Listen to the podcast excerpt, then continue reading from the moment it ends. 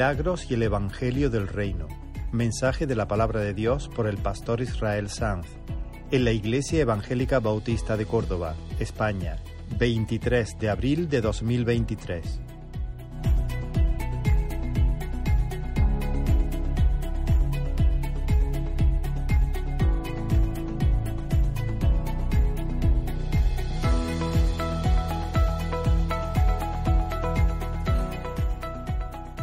Al Señor. Os invito a abrir la palabra en el capítulo 8 del libro de Hechos. Hechos capítulo 8. Leeremos los versículos del 4 al 8 y luego leeremos también el versículo 12. Y confieso que, bueno, el viernes y el sábado estuve predicando en, en el retiro de la Iglesia Luz a las Naciones en Granada. Estuvimos en Monte Olivo y el Señor puso en mi corazón este énfasis concreto para compartirlo con los hermanos. E intenté hacerme loco. Honestamente, me sentía un poco incómodo, me sentía, quizá la palabra es inseguro a la hora de abordar este asunto, pero me fue imposible eh, eludir eso, porque sentía que el Señor eh, había colocado ahí el dedo en ese renglón y no me dejaba irme para, para ningún sitio. Les decía a los hermanos ayer, y os digo a vosotros hoy, porque finalmente eh, consideré que, que, también el Señor quería traer esto delante de, de la congregación.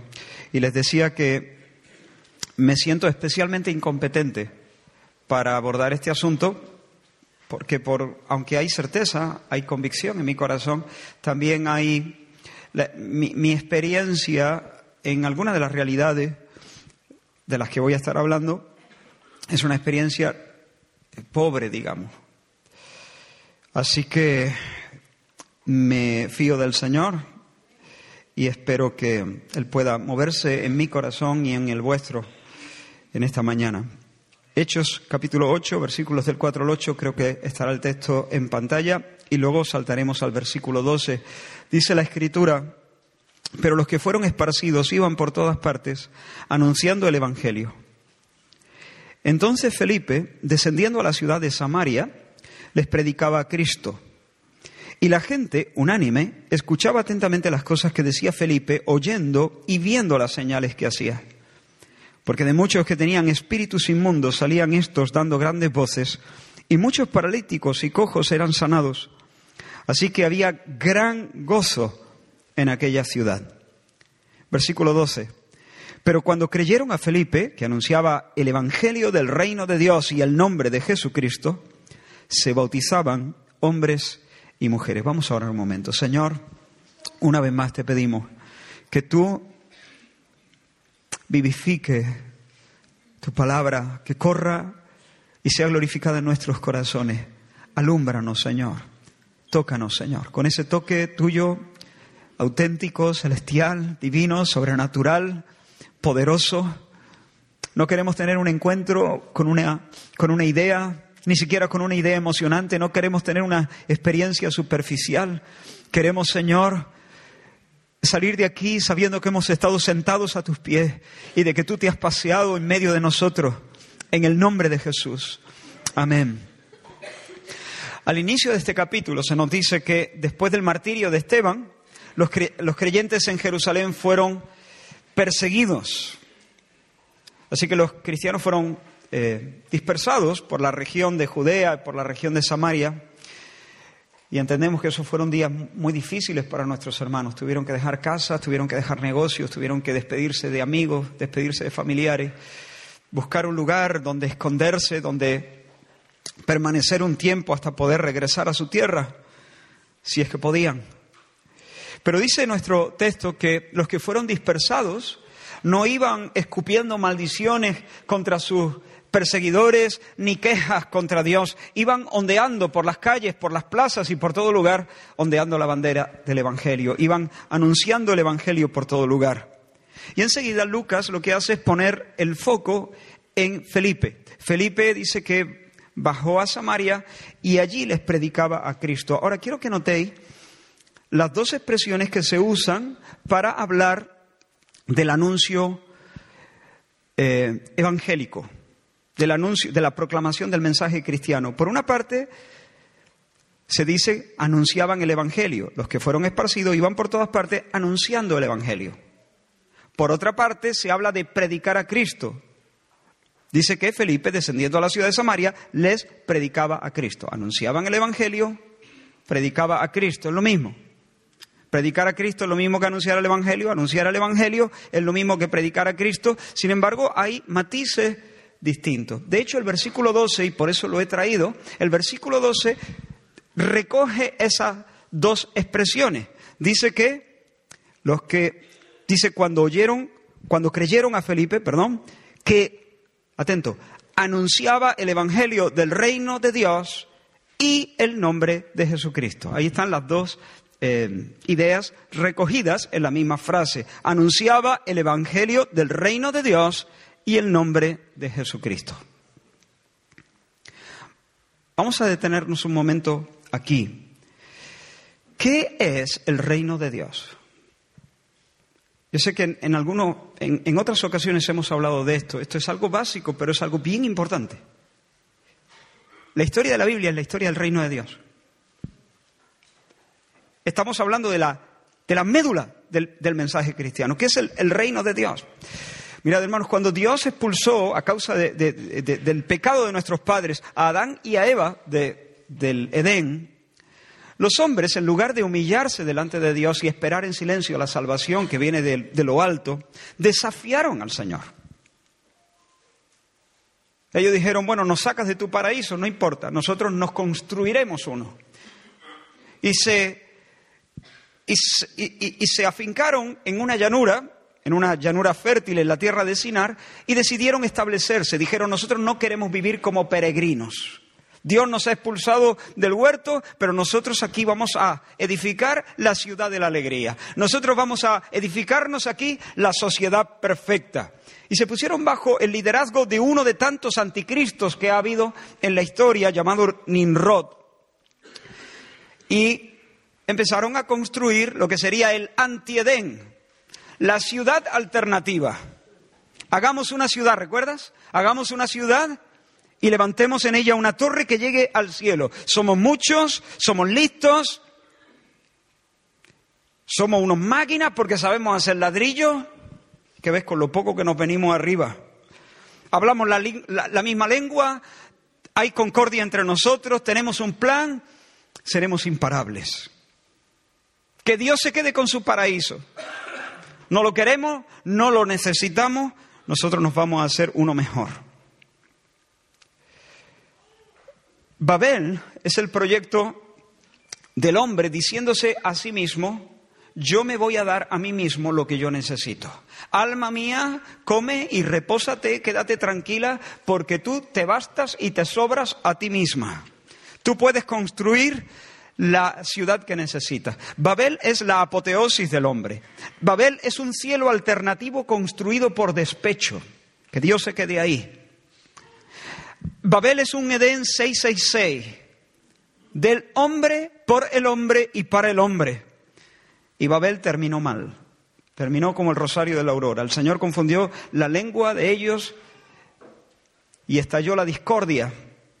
Y los hombres entonces se dispersaron, frustrados, avergonzados, trabajados y cargados, dejando la ciudad y la torre inconclusa como un monumento a nuestra locura. Y luego lo intentó Nabucodonosor, por ejemplo. Nabucodonosor, de nuevo, la Babel 2.0, Babilonia. Y también lo intentaron los Césares en Roma. Y quisieron hacer de Roma el paraíso perdido. Se levantaron y cayeron y Roma, todo el imperio murió ahogado en su propio vómito. Y el comunismo lo ha intentado. El comunismo ha soñado siempre con transfigurar la tierra y convertirla en un lugar donde mora la justicia. Y sin embargo, todo lo que toca lo envenena.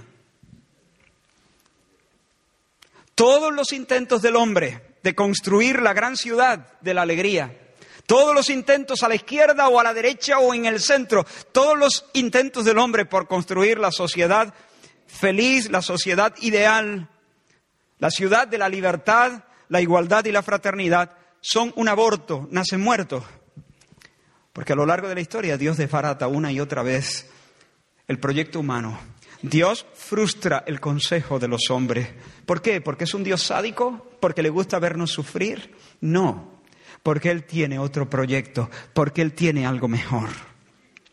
Nuestras babeles son cisternas rotas que no retienen el agua. Nuestras babeles son espejismos, son castillitos de arena construidos en la orilla mientras sube la corriente, la marea, perdón. Pero hermanos, no hay por qué desesperar porque Dios tiene verdaderamente una ciudad.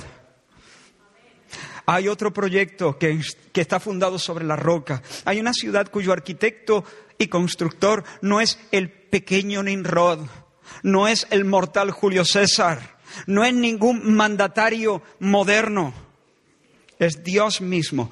Dios nos regala la ciudad de la alegría. Dios nos regala el Edén restaurado. Dios nos regala una tierra absoluta bajo un cielo absoluto, un proyecto redondo llamado el reino de Dios. ¿Qué es? Cuando nosotros hablamos del reino de Dios, estamos hablando en primer lugar del gobierno de Dios sobre todas las cosas creadas la presidencia de Dios, el imperio divino sobre todo lo que existe. Dios impera sobre el movimiento de los astros en el firmamento. Dios impera sobre el ritmo de las mareas. Dios impera sobre los ángeles, sobre los demonios, sobre los movimientos migratorios de los pueblos, sobre los movimientos migratorios de la cigüeña. Sin embargo, en otro sentido, cuando la Biblia habla del reino de Dios, habla del gobierno moral de Dios sobre su pueblo. Dios gobernando sobre su pueblo y derramando sobre su pueblo bendición en abundancia y su pueblo entregándose feliz, alegre y voluntariamente bajo el amable reinado de su Dios. El reino de Dios es ese ámbito, esa realidad donde Dios es reconocido rey, su nombre es venerado, santificado, su voluntad es amada, buscada, seguida, aceptada con gozo. Y hermanos, los profetas del Antiguo Testamento hablaron de, es, del establecimiento del reino de Dios. Y hablaron de ese día como la llegada de un día glorioso, un día feliz, pero un día también temible, un día terrible, porque en ese día Dios aplastaría a todos sus enemigos, aplastaría a todos los soberbios, pondría bajo sus pies toda estructura de maldad. Y en segundo lugar, establecería su orden, su justicia para la alegría de los suyos. Leo un par de versículos. He aquí, Malaquías capítulo 4, he aquí, viene el día ardiente como un horno. Y todos los soberbios y todos los que hacen maldad serán estopa. Esto es verdad. Mas a vosotros los que teméis mi nombre, dice el Señor, nacerá el sol de justicia y en sus alas traerá salvación. Y saldréis y saltaréis como becerro de la manada. ¿Tienen la imagen en mente? De contento, de felicidad. Una felicidad que no cabe en el cuerpo, de tal manera que uno brinca y salta y corre, como los chiquillos, como mi sobrino Mateo, ¿no? Isaías 35 dice, entonces los ojos de los ciegos serán abiertos, los oídos de los sordos se abrirán, el cojo saltará como un ciervo, cantará la lengua del mudo, porque aguas serán cavadas en el desierto, el lugar seco se convertirá en un estanque, el sequedal en manaderos de agua, en manantiales, y habrá allí calzada y camino, será llamado camino de santidad. No pasará inmundo por él, sino que Él mismo, Dios, estará con ellos. El que anduviere en ese camino, por torpe que sea, no se perderá, no se extraviará. No habrá allí león, ni fiera subirá por él, para que caminen los redimidos. Los redimidos del Señor volverán y vendrán a Sión con alegría y gozo perpetuo será sobre sus cabezas y tendrán gozo y alegría y huirán la tristeza y el gemido. Y hermanos, esa victoria aplastante sobre el mal, Y ese establecimiento perdurable, definitivo, de un reino de paz, de justicia, de abundancia, de luz, de gozo, de alegría, de libertad, de conocimiento de Dios, de seguridad, de descanso, de belleza, de bondad, de armonía, de comunión, de plenitud. Y todo lo bueno, se erige no sobre la base, no sobre la arena de nuestra prudencia, de nuestros consejos, sino sobre la roca inamovible del carácter y de la obra del Mesías de Dios, del Cristo de Dios. Por eso Felipe les hablaba del reino de los cielos, del rey, el evangelio del reino de Dios y del nombre del Señor Jesucristo, que es el rey sobre el cual se levanta ese reino. El rey David, en su lecho de muerte, habló profetizando. Sus últimas palabras fueron estas. Estas son las palabras postreras de David. Me habló la roca de Israel, dijo David. Me habló Dios, a quien llama él la roca de Israel. Me habló la roca de Israel. Habrá un justo que gobierne entre los hombres, que gobierne en el temor de Dios. Será como la luz de la mañana, como el resplandor del sol en una mañana sin nubes, como la lluvia que hace brotar la hierba de la tierra. Viene un gobernante, viene el buen gobernante y será como un amanecer, será como una lluvia fina que cale los campos y los haga germinar. Qué imágenes más bonitas, ¿no? Isaías profetizó de esta manera, saldrá una vara del tronco de Isaí y un vástago retoñará de sus raíces. Reposará sobre él el espíritu de Jehová, el espíritu de sabiduría y de inteligencia, el espíritu de consejo y de poder, el espíritu de conocimiento y de temor de Jehová. En otras palabras, ese vástago será el príncipe de las siete unciones. No juzgará, sigue diciendo, según la vista de sus ojos, sino que juzgará con justicia a los pobres y herirá la tierra. ¿Veis las dos cosas? Juzgará con justicia a los pobres y herirá la tierra con la vara de su boca, y con el espíritu de sus labios matará al impío. Y será la justicia el cinturón de sus lomos, y la fidelidad el ceñidor de su cintura. Y mira cómo sigue. El mundo se convierte en un paraíso. Morará el lobo con el cordero, y el leopardo con el cabrito se acostará y un poquito más adelante dice, no harán mal ni dañarán en todo mi santo monte, porque la tierra será llena del conocimiento de Jehová, como las aguas cubren el mar. Daniel 7, miraba yo en la visión de la noche, y he aquí con las nubes del cielo venía uno como un hijo de hombre que vino hasta el anciano de días y le fue dado dominio, gloria, reino para que todos los pueblos, naciones y lenguas le sirvieran. Su dominio es dominio eterno que nunca pasará y su reino uno que no tendrá fin, uno que no será destruido. Hermanos, los profetas he hecho una pequeña selección de profecías. El, Antiguo Testamento está lleno, está cuajado de este tipo de anuncios proféticos. El anuncio del establecimiento de un nuevo orden, de un nuevo sistema, de un sistema diferente, de un shalom divino. Y en los días de Augusto César, el ángel Gabriel fue enviado por Dios a una ciudad de Galilea llamada Nazaret, a una doncella, una virgen, y entrando donde ella estaba, le dice, salve, muy favorecida, el Señor es contigo. Bendita tú entre las mujeres, no tengas miedo, porque has hallado gracia delante de Dios y ahora concebirás en tu vientre y darás a luz un hijo y llamarás su nombre Jesús.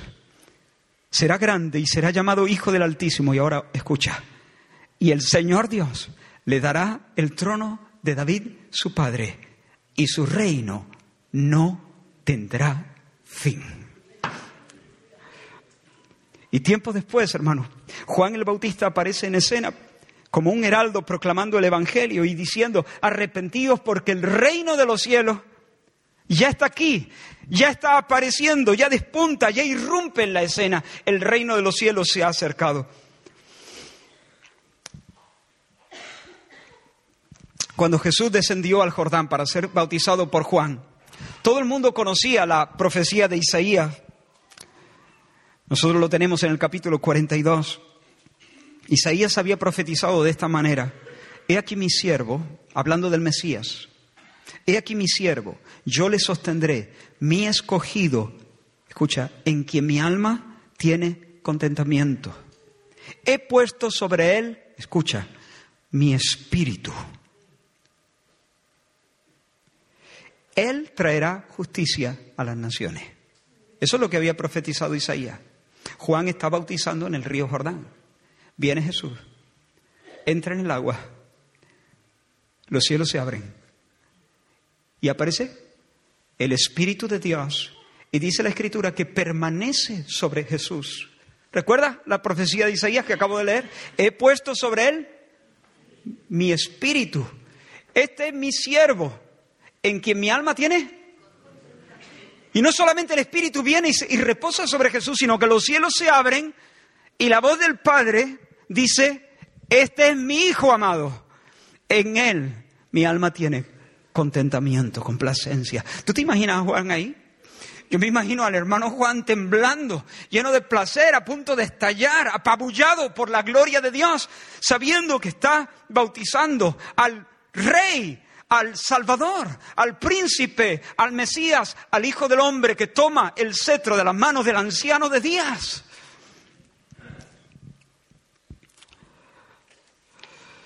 Él es Silo. Él es el aplastador de la serpiente. Él es el profeta definitivo del cual Moisés habló. Profeta levantará Dios de entre vuestros hermanos. Escuchadle a Él.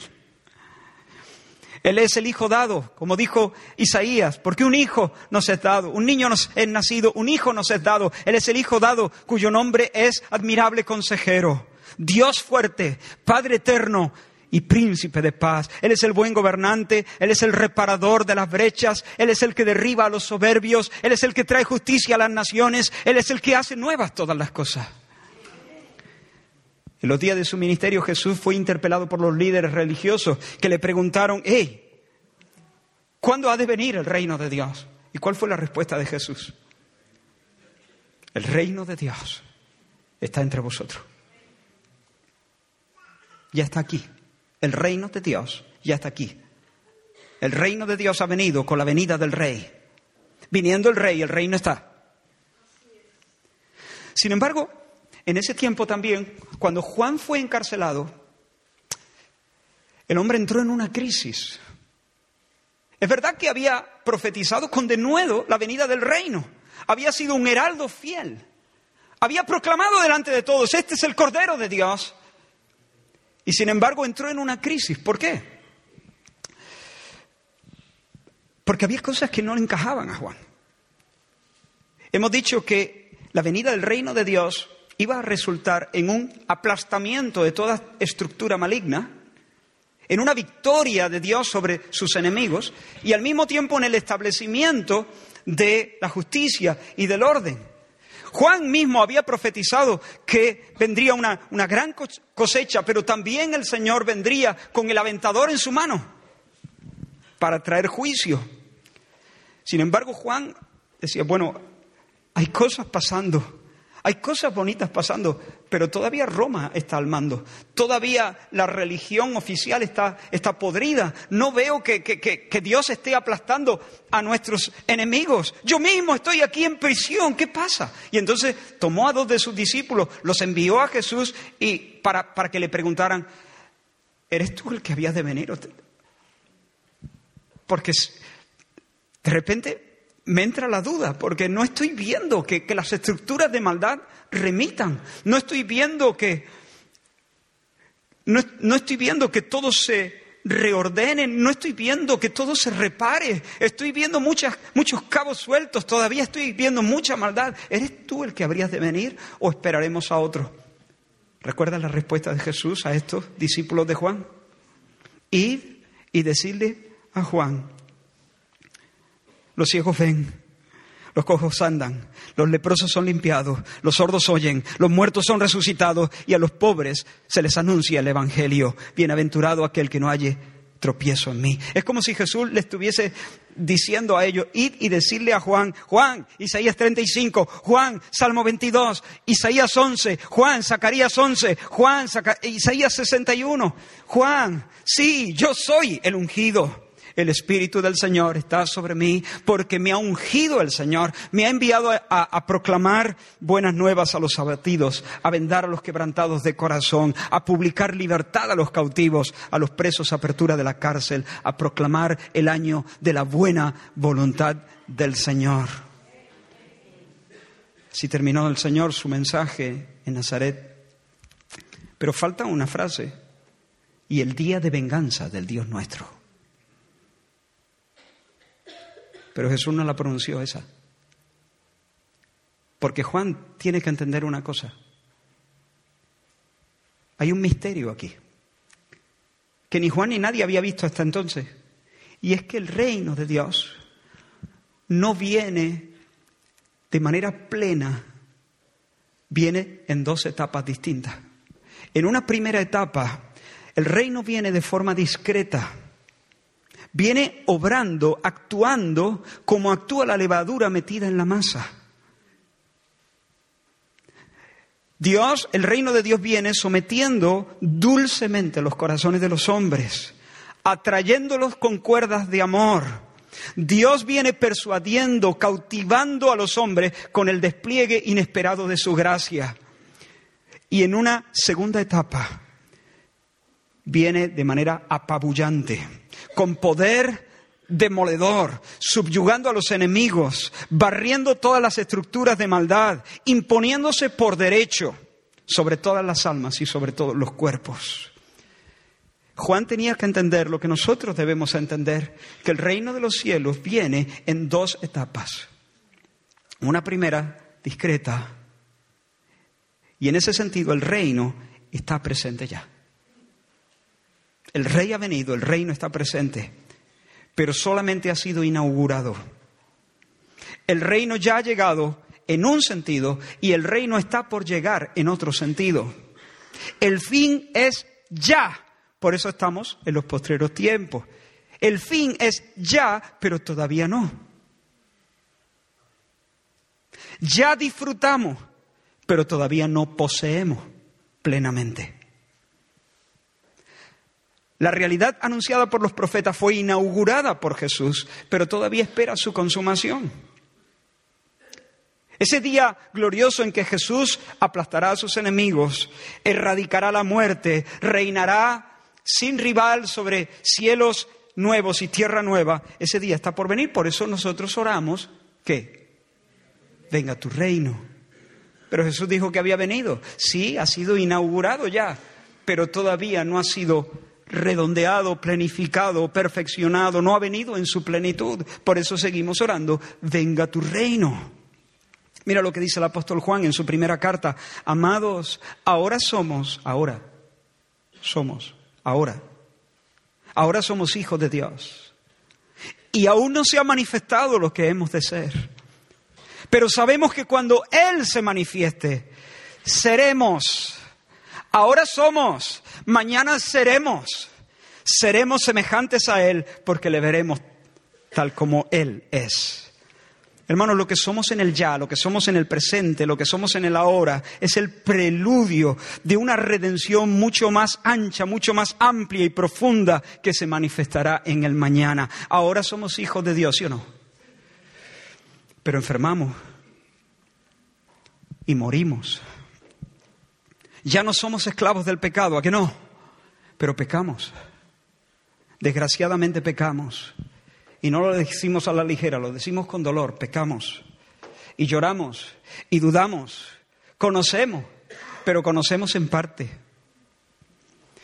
Estamos sujetos a contradicciones internas. Somos acosados por Satanás. Gemimos esperando la redención de nuestros cuerpos. Ahora ya, aquí, en este minuto somos ciudadanos del cielo y criaturas nuevas, pero estamos pisando una tierra contaminada de ídolos, manchada de sangre, llena de violencia, de locura y de mentiras. Nos gozamos por, por su salvación, pero gemimos por su salvación. ¿Nos gozamos o gemimos? ¿Nos gozamos por la salvación o gemimos por la salvación? Las dos cosas. Nos gozamos por la salvación, pero gemimos también por la salvación. Damos gracias al Señor por habernos salvado y lloramos para que el Señor nos salve. Eso sí, lloramos con esperanza. nuestros lamentos no son los lamentos, y siempre pongo el mismo ejemplo que me ayuda. No es lo mismo un cáncer terminal de huesos que un parto. Tú escuchas a alguien diciendo, quejándose, ay, ay, y tú le, ¿qué, le pasa a ese? Eh, está, está en las últimas, tiene un cáncer terminal y ni siquiera la morfina lo está calmando. Y tú dices, oh Señor, de misericordia, ayúdale a, a soportar este trance. Te angustias porque es angustioso eso. Sin embargo, escuchas en, eh, eh, el otro ala del hospital, escucha, ah, ah, los mismos gemidos con la misma intensidad y dice, ¿qué le pasa? Dice, está dando a luz. Y a ver, el dolor duele, pero que no es lo mismo. A ese le lleva flores, a esa le lleva flores. Es distinto, porque en ese dolor, aunque duele, hay esperanza. Nosotros gemimos por la salvación, pero nuestros gemidos son gemidos traspasados de esperanza. Nosotros lloramos saludando la patria. Nosotros lloramos sabiendo que el Rey pronto nos va a decir, venid benditos de mi Padre, heredad del reino preparado para vosotros desde antes de la fundación del mundo. Así que Felipe, hermanos, en el texto que hemos leído, anunciaba el Evangelio del reino de Dios y el nombre de Jesucristo. La noticia de que el proyecto de Dios ya está aquí, ha irrumpido, ha salido, por fin ha amanecido el proyecto de Dios. Y que en Jesucristo Dios nos ha dado un príncipe salvador, que con su muerte satisfizo la ira de Dios, con su muerte nos reconcilia, con su muerte obtiene el perdón para los pecadores, con su muerte Él como alguien ha dicho en una oración, Bartolo, creo, ha, matado, ha herido de muerte a la muerte. Con su muerte, Él quitó la muerte y sacó a luz la vida y la inmortalidad, como dice la Escritura. El Rey ha venido y ha establecido un nuevo pacto en su sangre. Y nos concede vida, nos concede el soplo de Dios, nos concede el regalo del nuevo nacimiento. ¿Para qué? Para que podamos si no naces de nuevo, no puedes. ¿El qué? El reino de Dios. Si no naces de nuevo, no puedes participar del reino de Dios. Pero si naces, ¿qué? Si naces de nuevo, ¿qué? Si naces de nuevo, sí puedes verlo. Si naces de nuevo, puedes participar. Si naces de nuevo, eres participante del reino de los cielos. Si naces de nuevo, tu ciudadanía está en los cielos. Si naces de nuevo, eres compañero de una nueva creación, de, un nuevo pueblo, el pueblo redimido de Dios, bajo el liderazgo del Espíritu Santo enviado a nuestros corazones, para que andemos en una nueva regla, en un nuevo poder, de una nueva manera. Eso es lo que Felipe estaba proclamando en Samaria. Y el Señor tuvo a bien vivificar a muchos, y muchos se bautizaban, y la ciudad de Samaria hervía de alegría. ¿Cómo vamos hasta aquí? ¿Vamos bien? Pero Felipe no solo entregó un mensaje, hacía señales. Porque de muchos que tenían espíritus inmundos salían estos dando grandes voces y muchos paralíticos y cojos eran sanados. Y de nuevo quiero detenerme aquí.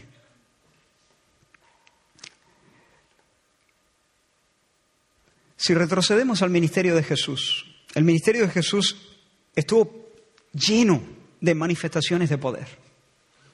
El apóstol Pedro, después de su, eh, en su sermón de Pentecostés, habló de Jesús en estos términos. Varones israelitas, oíd estas palabras. Jesús Nazareno, varón aprobado por Dios entre vosotros, o en otras palabras, varón acreditado por Dios como Mesías, con las maravillas prodigios y señales que Dios hizo entre vosotros por medio de él. ¿Te das cuenta de la idea? Pedro está diciendo, varones hermanos, Jesús Nazareno fue acreditado delante de vuestras caras por Dios mismo por medio de los milagros, de las señales, de, de los poderes, de las maravillas que hizo entre vosotros. Sus obras daban crédito, le acreditaban como el Hijo de Dios y el Mesías de Dios. Al iniciar su Evangelio, Marcos nos dice que Jesús, después de que fue Juan encarcelado, vino a Galilea predicando de esta manera. El tiempo se ha cumplido. ¿Recordáis? El anuncio de los profetas, viene el día, viene el día. Bueno, pues Jesús no dijo, viene el día. Jesús dijo, es el día. Ya, el tiempo se ha cumplido, el reino de Dios se ha acercado, arrepentíos y creed en el Evangelio. ¿En qué Evangelio? En ese, el reino se ha acercado, el reino está aquí, esa es la buena noticia. Y enseguida nos dice Marco, cuando Jesús sale por la región de Galilea eh, predicando, proclamando esta palabra, Marco nos dice que Jesús entra en la sinagoga de Capernaum. Y mientras Jesús está allí, un hombre empieza a gritar. Empieza a dar voces. Estaba poseído por un demonio. Seguramente ese hombre había estado allí mil veces, escuchando la enseñanza de la Torah. Seguramente había regresado mil veces a su casa tan esclavo como siempre. Pero ese día todo fue diferente. Ese día los demonios se agitan en su cuerpo. Ese día hay un choque de reinos. Y Jesús no saca un brebaje, no hace un rito, da una orden sin florituras, dice sencillamente, cállate y sal de él. Y el espíritu inmundo sale inmediatamente sin, sin hacerle daño al hombre. ¿Cómo se llama eso? Autoridad. Se llama derecho. Se llama jurisprudencia. Mira, en el mundo, en el mundo natural y en el mundo espiritual, lo que cuenta es el orden, es autoridad, es jurisprudencia. Todo funciona así. Hubo un hombre que conocía eso porque era un, era un militar. Y entonces le dijo al Señor, yo soy un hombre sujeto a autoridad y tengo autoridad, sé cómo funciona el tema este. Por lo tanto, con solo que tú digas una palabra, mi criado sanará, porque yo sé que tú tienes jurisprudencia, que tú tienes autoridad. Aquí en la sinagoga de, de, Capernaum, Jesús mostró su derecho, su poder legítimo, su autoridad, su jurisprudencia sobre los demonios. Ahora, salen de la sinagoga. Inmediatamente después, Marcos nos sigue contando lo que pasó después. Salen de la sinagoga y se dirigen a casa de Pedro. Y Marcos nos dice que la suegra de Pedro estaba en cama, aquejada de una fiebre intensa. Jesús se inclina hacia ella, la toma de la mano y la levanta. Reprende la fiebre, inmediatamente la, la, fiebre se esfuma, la infección remite, ella está bien, ella está sana, ella tiene fuerzas para trabajar, ella quiere trabajar y a trabajar se pone. ¿Cómo se llama eso, hermano? se llama derecho, se llama autoridad, se llama jurisprudencia, ya no solamente sobre los demonios, autoridad sobre la enfermedad. La noticia que ella eh, se regó como la pólvora y al caer la noche nos dice Marco que toda la ciudad estaba agolpada a la puerta en torno a Jesús. Un mar de enfermos y perturbados esperaban su milagro. Y, y Lucas nos dice que los sanaba imponiendo las manos sobre ellos, sobre cada uno de ellos. ¿Cómo se llama eso, hermano? autoridad, autoridad, jurisprudencia, derecho, poder legítimo. Las maravillas, los prodigios y las señales demuestran, demostraban y demuestran que Él es el Cristo, que Él es el Rey que manda, que Él es el, el Rey que manda presente.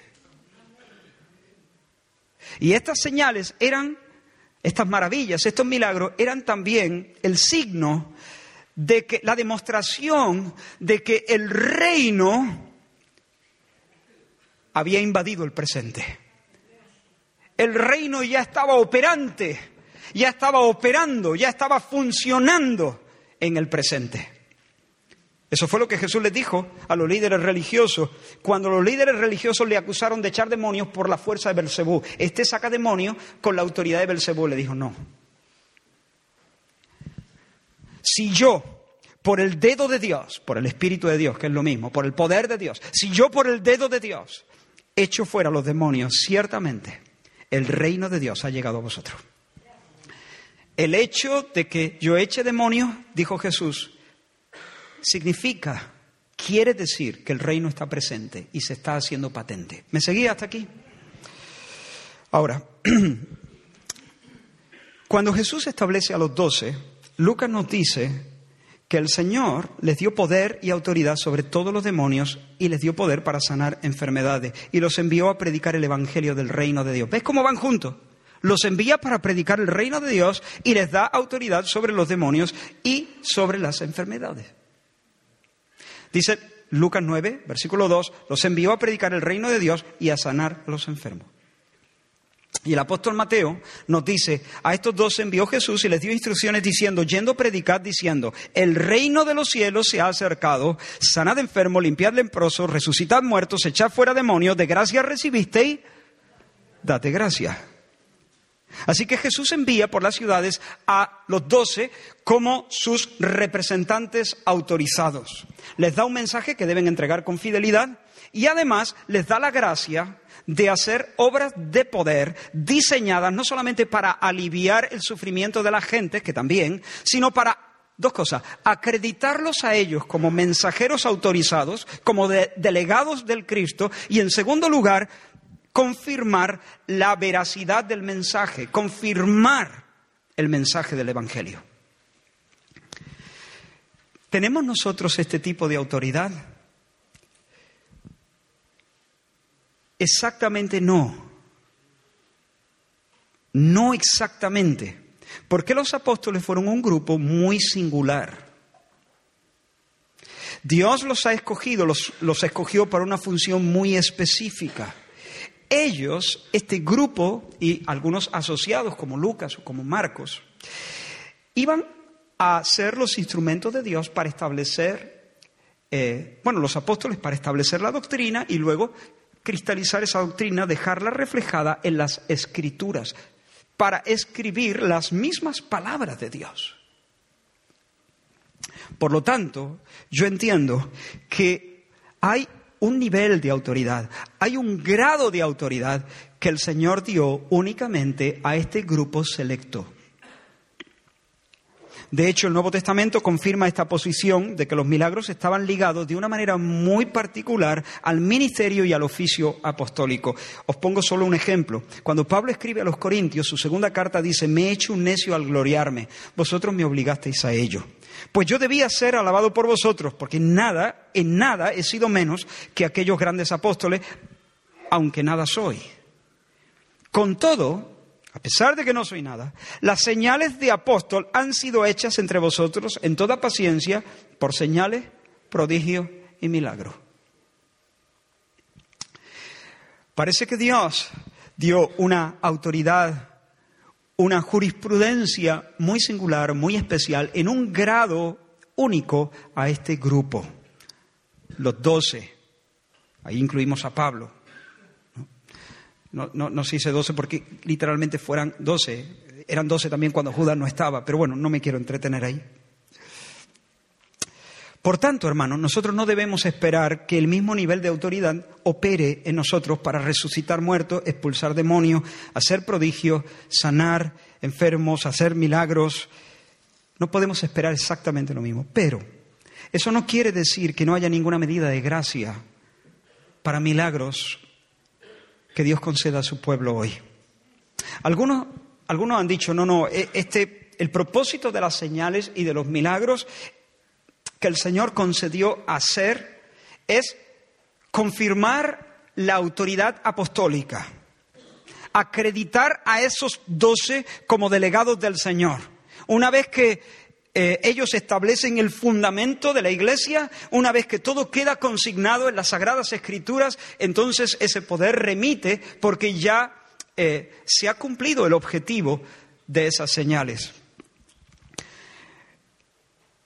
Hermano, os confieso que para mí sería más cómodo aceptar algo así, porque no tenemos mucha experiencia. Eh, la iglesia hoy en día en Occidente no tiene mucha experiencia realmente del poder de Dios manifestándose en este tipo de cosas. Y para mí sería como más sencillo aceptar una explicación así. Pero, pero siendo honesto, no veo la forma en que alguien puede argumentar así con la Biblia abierta. No lo comprendo, no lo veo. Me parecen acrobacias hermenéuticas imposibles. No sé cómo desde el mismo texto se puede llegar a esta conclusión. Y, no quiero ser ácido porque hay muchas personas que piensan de esta manera y lo abrazan. Eh, y son personas que respeto, que admiro y que ya quisiera yo tener la mitad del conocimiento bíblico que tienen ellos. Pero honestamente, hermanos, para mí los textos son tan claros. Si eso es así, si las señales tenían el único propósito de acreditar a, los apóstoles, ¿por qué el Señor cuando envía a los setenta les dice en cualquier ciudad donde entréis y os reciban, comed lo que os pongan delante y sanad a los enfermos que en ella haya? Y decidles, el reino de los cielos se ha acercado a vosotros. Veis otra vez las dos cosas, el reino está presente, el reino está aquí ya, sanad. Es más, es más, este, hay un pasaje muy, muy interesante que todavía es más claro. ¿Recordáis? En una ocasión los doce le dicen a Jesús, hey Jesús, hemos visto a unos que no sabemos de dónde han salido y que están expulsando demonios en tu nombre y que no, y no pertenecen a nuestro grupo y no vienen con nosotros y no son parte nuestra. ¿Te das cuenta? Y estaban echando fuera demonios. Estos no iban a escribir los evangelios.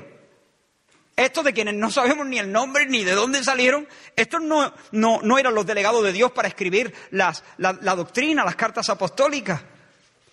Pero Dios, en su soberanía, les concede gracia para hacer obras constatando de alguna manera que un nuevo tiempo ha venido, que ha irrumpido ya el reino de los cielos. ¿Y Jesús qué les dice?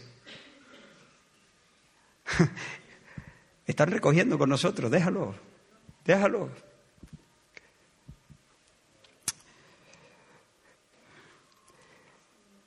También esta gracia estuvo presente de forma extraordinaria en Esteban, un diácono de la iglesia de Jerusalén, del cual Lucas nos dice en el capítulo 6 de Hechos que lleno de gracia y de poder hacía grandes prodigios y señales entre el pueblo. O en Ananías, el hombre que fue enviado por Dios para orar por Pablo y para que recibiese la vista y para que fuese lleno del Espíritu Santo y, profetizó sobre su vida. Y aquí en nuestro texto, ¿a quién tenemos? ¿Al apóstol Felipe? No, no es apóstol, es un diácono. Es un creyente de la iglesia en Jerusalén, siendo usado por el Señor de una manera difícil de calibrar. Hermanos, sí, claro, los milagros demuestran la naturaleza divina de Jesús. Muestran que Él es Dios, pero además muestran que Él es el Mesías. Muestran su, oficio mesiánico. Ponen, además, en tercer lugar, un sello divino sobre el ministerio de los apóstoles y la enseñanza de los apóstoles. Pero los milagros, hermanos, manifiestan la presencia del reino. Los milagros manifiestan que el rey que manda está presente. El rey que manda, mirad hermano, escucha bien esto. Jesús es el rey que ya ha venido. Ese rey tiene jurisprudencia sobre los demonios y está presente aquí. Y ese rey tiene derecho sobre la enfermedad y jurisprudencia sobre la enfermedad y está presente aquí. Y ese rey conoce los secretos de los corazones de los hombres y está presente aquí. Y en un momento dado, ese rey puede demostrar que él conoce los secretos de los hombres y puede decirte, cuando estaba debajo de la higuera te vi, tú y partirte en dos. Como dice Pablo, si vosotros estáis hablando en lenguas, dice, desconocida, y entra una persona que no es creyente, va a pensar que estáis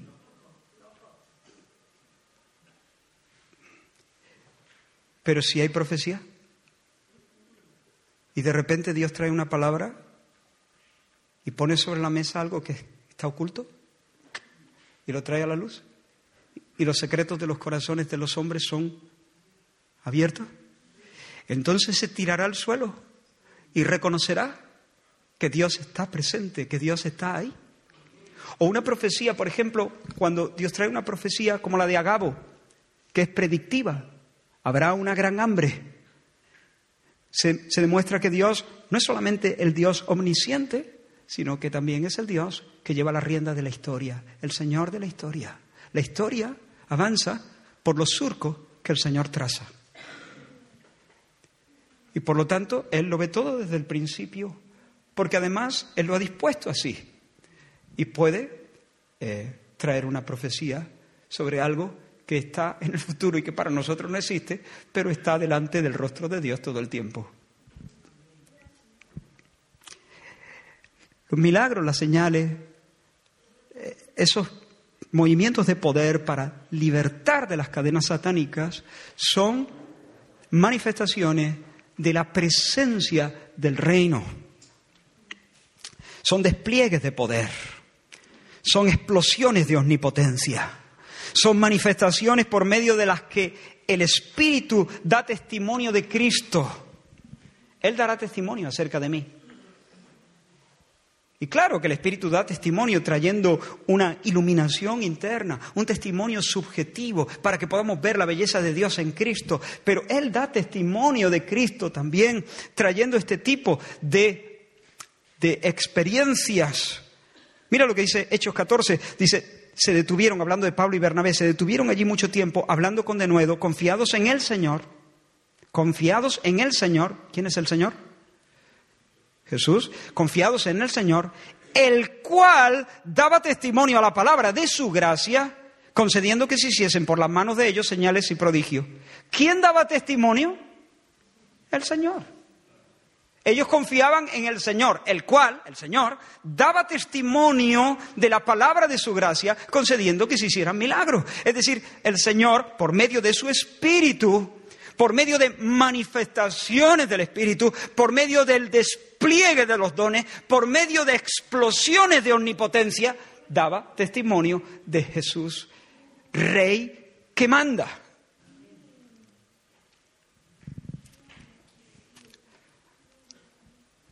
Por supuesto, no, no, es lo más importante. Cuando Jesús, recordáis cuando le traen al paralítico, Jesús lo mira y le dice, hijo, tus pecados te son perdonados porque se fue a, a, lo, importante, ¿no? A lo central, a lo fundamental. Pero luego Jesús mira, porque el Señor tiene autoridad sobre los pecados, porque el Señor puede perdonar pecados, porque el Señor tiene jurisprudencia para perdonar pecados. Pero luego mira a los presentes y dice, ¿qué?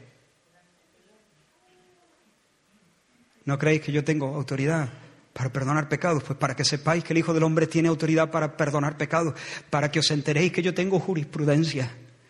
A ti te digo, levántate, toma tu leche y camina.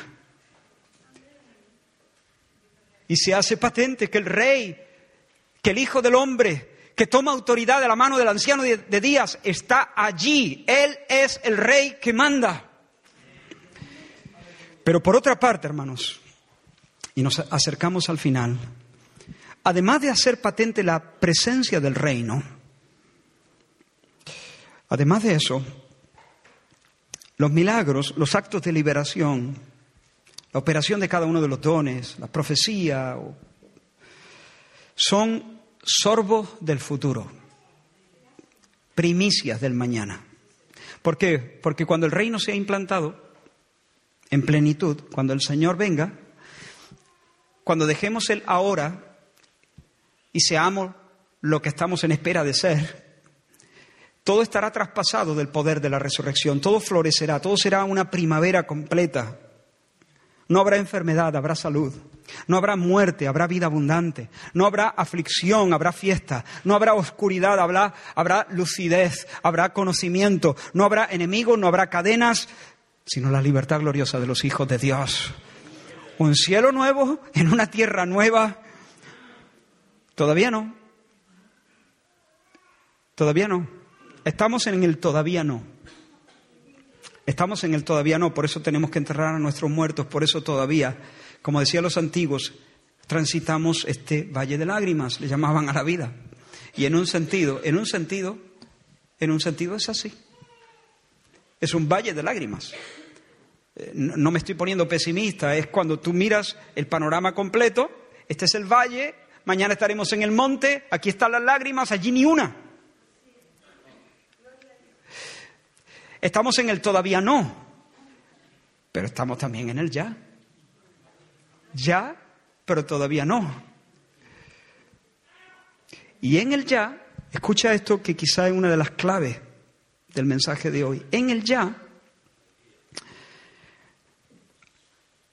operan los poderes del siglo venidero. En el ahora operan como chispazos, como pequeñas irrupciones, como pequeñas explosiones, como pequeños adelantos, como una especie de arras, como ventanitas que se abren al futuro glorioso, en el ya operan los poderes del siglo venidero. En el siglo venidero, este poder de la resurrección lo envolverá y lo abrazará todo. Pero en el ya, en el valle de lágrimas, de tanto en tanto. Y se manifiestan los poderes del siglo venidero. De hecho, el escritor de Hebreo dice, asimismo gustaron de la buena palabra de Dios y los poderes del siglo venidero. Son los poderes del siglo venidero haciéndose presentes aquí y cada vez que hay explosiones de omnipotencia, uno puede saborear ver como en boceto. Un boceto es eso, ¿no? Algo que, no está perfilado, que no está terminado, que no está al detalle, pero que a grandes rasgos te deja ver cómo quedará la obra final. Pues estos milagros son una especie de boceto. Yo recuerdo cuando el Señor sanó a Miriam, a mi sobrina, la hija de Nuria y de Abraham.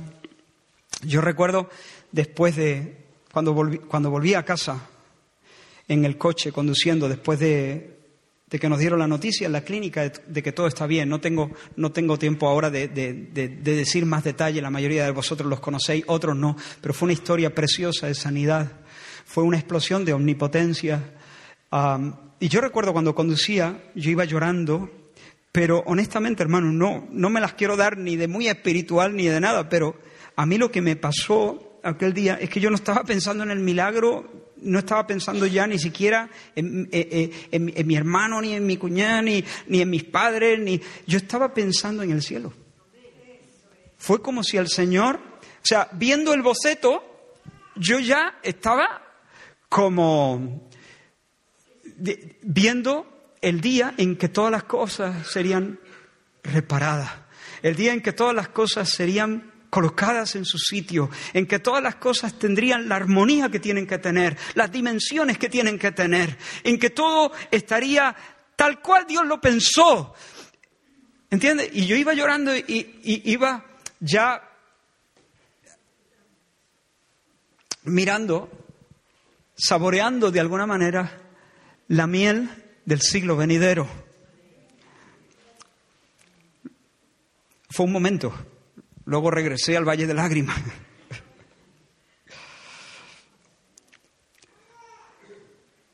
Estos milagros son un preludio del reino perfeccionado. Y hermanos, permitidme que vaya cerrando. Quiero leeros una cita del pastor John Piper que, que si no recuerdo mal cité en otra ocasión, pero creo que nos puede ayudar el pastor John Piper dice, no recuerdo dónde ahora mismo, dice, algunos cristianos esperan más milagros de los que deberían.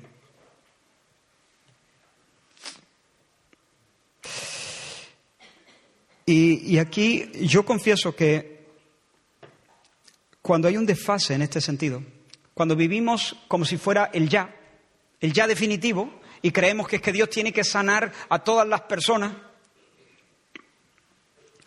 eh, ¿Sabes? Cuando el Señor sanó a Miriam, un poquito antes el Señor no sanó a otro niño que, que venía, que tenían la, la misma afección. ¿Por qué? ¿Por qué?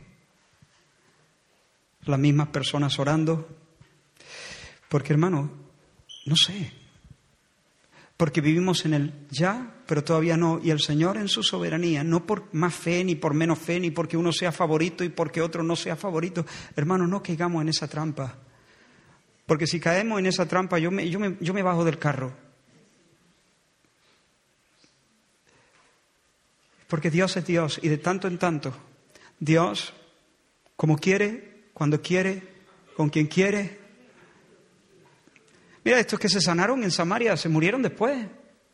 ¿Por qué? Porque estaban transitando el valle de lágrimas. Porque estamos en el todavía no. Y yo por causa de esto a veces he, reculado y he dicho, yo no quiero, yo no quiero tener que ver con, con esta historia, porque Parece que si no declara la sanidad y que si todo no se sana. No, hermano, no. Estamos en el todavía no. Estamos viviendo el valle de lágrimas. Aún los que se sanan volverán a morirse, volverán a enfermarse. Ese es el encaje en el que ahora mismo estamos. Sigo citando a John Piper. Algunos cristianos esperan más milagros de los que deberían. Pudieran pensar, por ejemplo, que Dios nunca desea que sus, nunca desea que sus hijos estén enfermos, sino que los creyentes siempre deben esperar ser sanados milagrosamente. Eso va en contra de lo que vemos, por ejemplo, en Romanos 8:23, donde los cristianos gimen por la redención de sus cuerpos.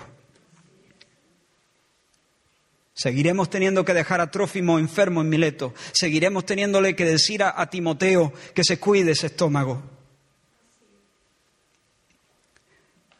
Sigo leyendo a John Piper. Pero, pero por otro lado, algunos cristianos esperan muy pocos milagros.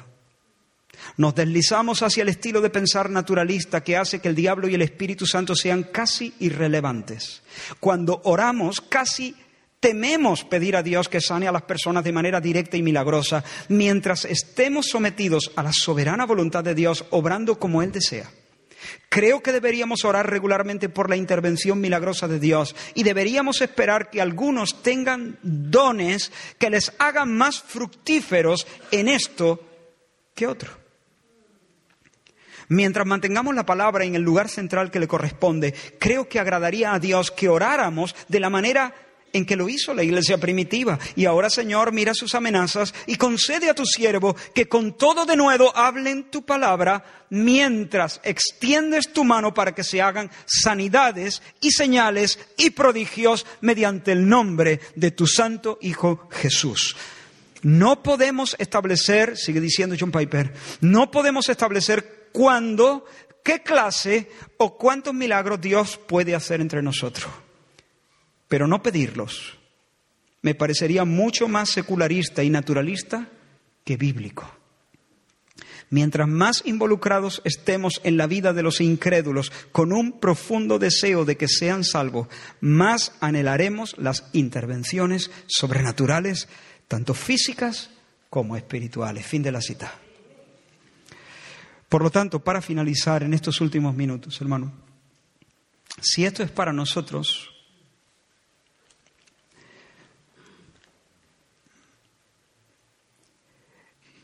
Si esto es para nosotros, entonces estamos en pañales en este tema. Quizá en otros el Señor nos ha permitido más crecimiento. Pero hermano, yo prefiero reconocer que estoy en pañales a buscarle, a hacer una acrobacia hermenéutica para justificar mi experiencia, porque eso sería hacer teología a partir de la experiencia o de la falta de experiencia. Y eso está mal. Yo prefiero reconocer la pobreza. Pero no solamente quiero reconocer la pobreza, quiero crecer en sed, en deseo, en un deseo ferviente de que el Señor se haga patente. El apóstol Pablo cuando escribe a los romanos le dice en el capítulo 1, deseo veros, deseo veros porque deseo comunicaros algún don espiritual. Deseo comunicaros algún don espiritual. Los dones espirituales, como dijimos hace unos meses, son manifestaciones del Espíritu. A cada uno le es dada la manifestación del Espíritu. Así habla Pablo acerca de los dones. A cada uno le es dada el don o la manifestación del Espíritu porque un don es una manifestación del Espíritu, es un despliegue divino. Un don, la operación de un don es Dios diciendo aquí estoy yo. Una palabra de sabiduría, un despliegue de la sabiduría de Cristo. Una sanidad, un despliegue de la jurisprudencia de Cristo sobre la enfermedad. Una resurrección, un despliegue de la jurisprudencia de Dios sobre la muerte, de, Cristo sobre la muerte. Entonces, Pablo dice, hermanos míos en Roma, estoy deseando veros, porque quiero comunicaros algún don espiritual para confirmaros, para fortaleceros. ¿Por qué no crecemos en sed, hermanos, en esto? ¿Por qué no le pedimos al Señor que, que nos capacite, que nos dé, que nos llene de dones? ¿Por qué? Porque no, no para que nosotros nos sintamos especiales, hermano, que sí es que esto no va de nosotros. De hecho, vemos en la Biblia que incluso personas que están en pecado pueden operar en los dones, como Balaán, como Sansón. E, esto es un misterio, pero es así. O sea, es que no va de nosotros. Es que son despliegues de Dios, son, son manifestaciones del Señor Jesús. Y, y cuando uno tiene un verdadero celo por el Señor Jesús, quiere que Dios se haga patente, que, Dios se haga patente en mi casa que Dios se haga patente en mi trabajo, que Dios se haga patente en la iglesia del Señor, en medio de esta familia de fe, que Dios se haga patente. Me da igual si me, lo da a mí o si te lo da a ti, pero que lo tengamos. Dile, Señor, dale este don a mi hermano, o dámelo a mí, o dáselo a quien tú quieras, pero dánoslo. ¿Para qué? Para que en estas explosiones de omnipotencia el reino se haga patente, la autoridad tuya se haga patente, se haga visible para que tú recibas la gloria, para que podamos tener sorbos del siglo venidero, vislumbres de la gloria que nos espera y seamos consolados y seamos confirmados. Para que se haga patente la autoridad que tú tienes sobre todo demonio y sobre toda estructura de maldad y sobre toda cadena del enemigo.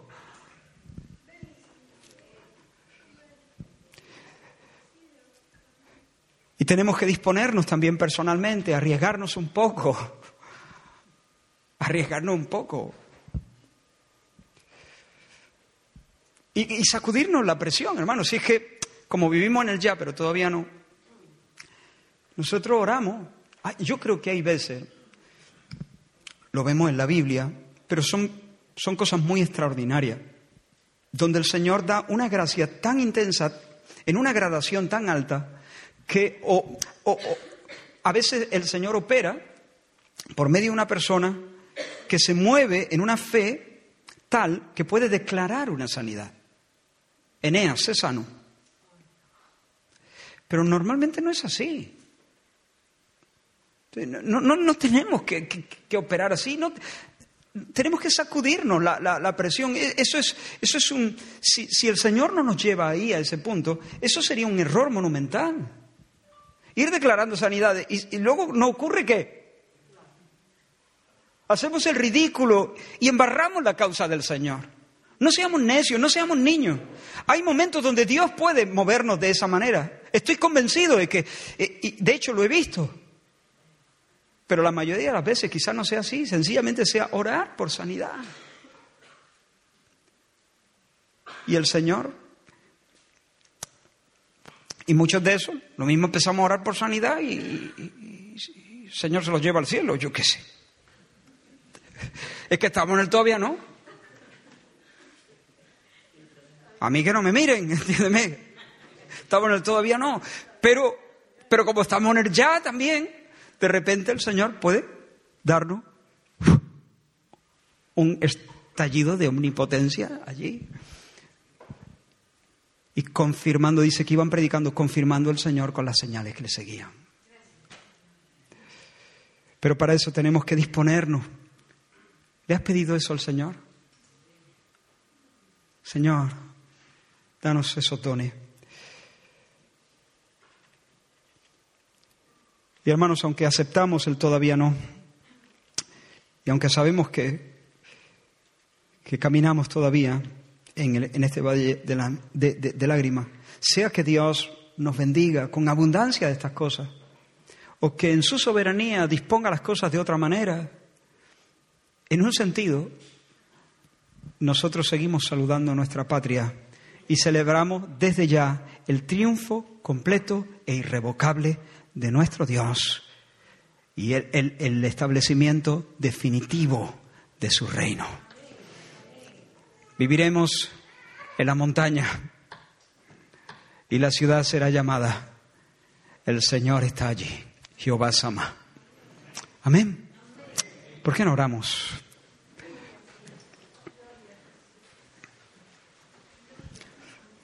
Aleluya.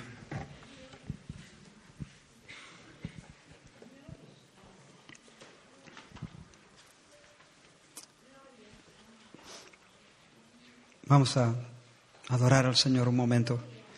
Me estaba acordando de una canción, no para que la cantemos ahora, eh, pero me estaba acordando de esta canción antigua que, no sé si alguno se acuerda que decíamos, aquí Él está y se mueve entre todos. Aquí Él está. Le sentimos, aleluya. Aquí Él está y Él quiere hacer maravillas.